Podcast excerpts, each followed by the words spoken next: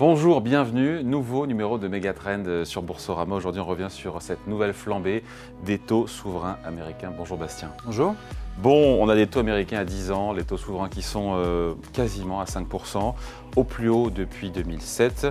Et là, je me dis quand même 5% alors qu'il y a le conflit au Proche-Orient qui devrait théoriquement euh, bénéficier ou profiter aux actifs refuges tels que le, dollar ou, les bons du Trésor. Ça veut dire potentiellement il aurait pu être même plus haut. Hein oui, effectivement. Au Proche-Orient. Effectivement, ce qui, se passe euh, actuellement sur, euh, sur le marché des, titres du Trésor est quand même assez largement dicté par euh, ce qui se passe au niveau de la politique budgétaire. On parle beaucoup de la politique monétaire, donc la Fed a beaucoup remonté ses taux en 2022 et en 2023, hein, ses taux directeurs.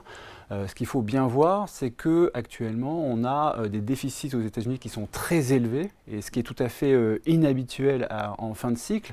On a des déficits budgétaires aux alentours de 7-8% du PIB, ce qu'on voit euh, habituellement pas. Hein. En fin de cycle, normalement, le chômage est très bas, donc les déficits euh, sont très bas.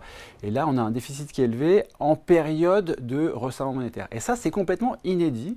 Si on regarde les dernières décennies, 50, 60, euh, dernières 70 ans, euh, habituellement, quand on a des déficits qui sont élevés, en même temps, enfin c'est les périodes qui, sont les périodes de, récession, en même temps, on a généralement une politique monétaire qui vient d'être assouplie, donc des taux directeurs qui sont très bas, et là, on a euh, des, émissions de dette qui sont très importantes, alors même que la politique monétaire vient d'être resserrée. Mm. Et ça, c'est tout à fait euh, inédit. Et c'est ce qui explique. Et c'est ça qui explique vraiment, c'est vraiment ce facteur-là, cette conjonction donc d'une politique budgétaire qui est expansionniste et d'une politique monétaire qui est restrictive, qui fait que les taux sont en train de très fortement monter aux États-Unis. Il y a cette vigueur, cette résilience de l'économie américaine, mais est-ce qu'elle euh, peut vivre, l'économie américaine, avec des taux long à 5%, voire plus, parce que vraiment ça va commencer à piquer, impacter. Euh, euh, alors ça, là, je parle de la sphère économique pour le coup.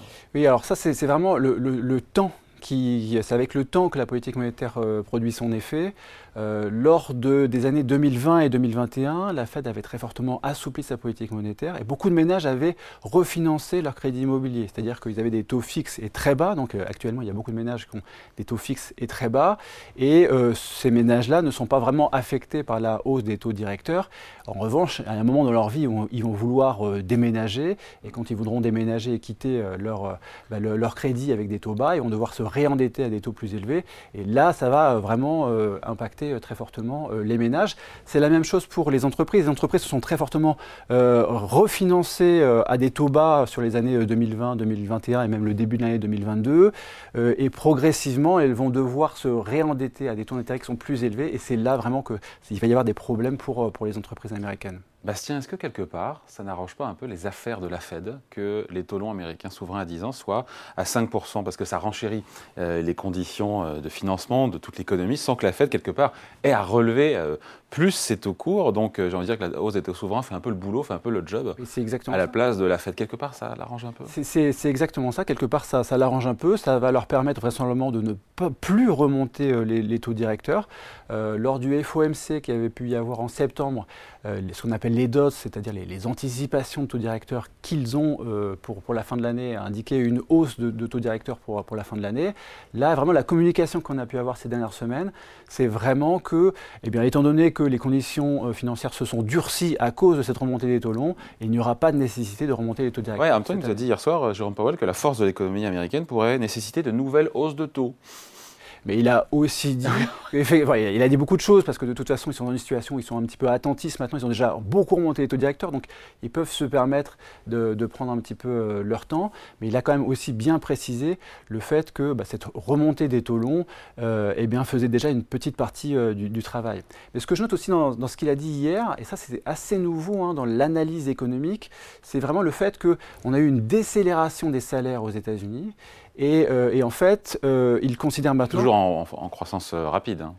Bah là, vraiment, il y a eu. Sur, 4 Maintenant, sur les trois derniers mois, ah la, progression des salaires, c'est 3,4% en rythme annualisé. Et ça, on revient à peu près au niveau d'avant la, crise Covid.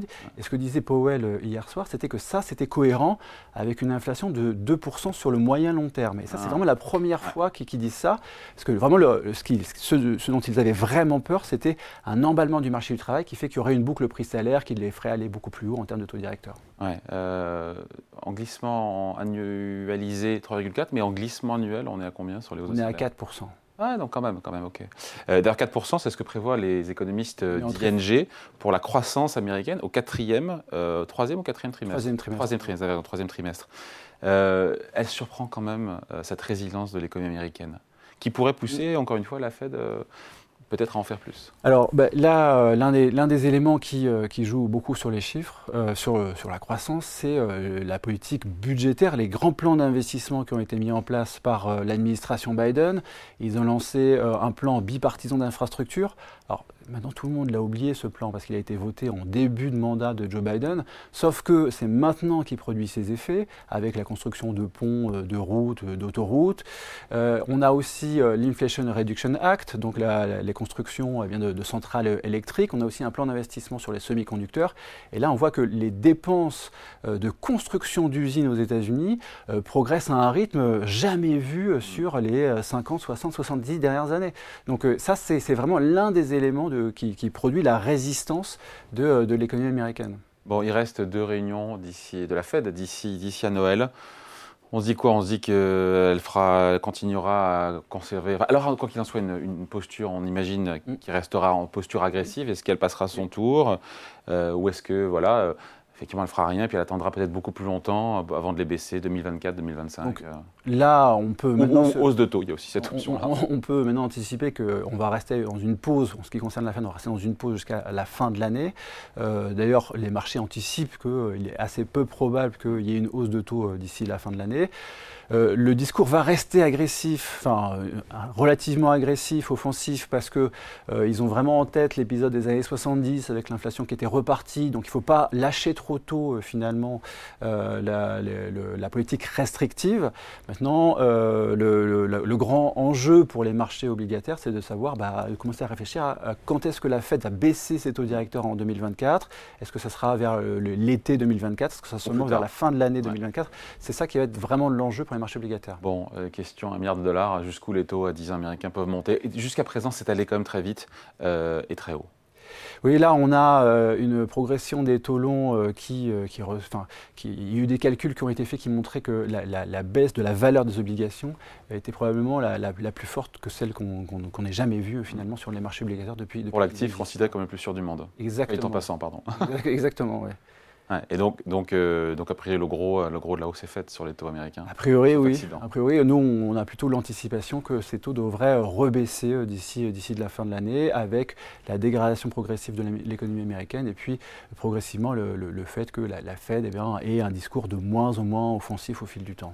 Allez, explication signée Bastien Drut, responsable d'études et de la stratégie chez CPRM. Merci. Merci à vous. Megatrend revient dans quelques jours sur Boursorama.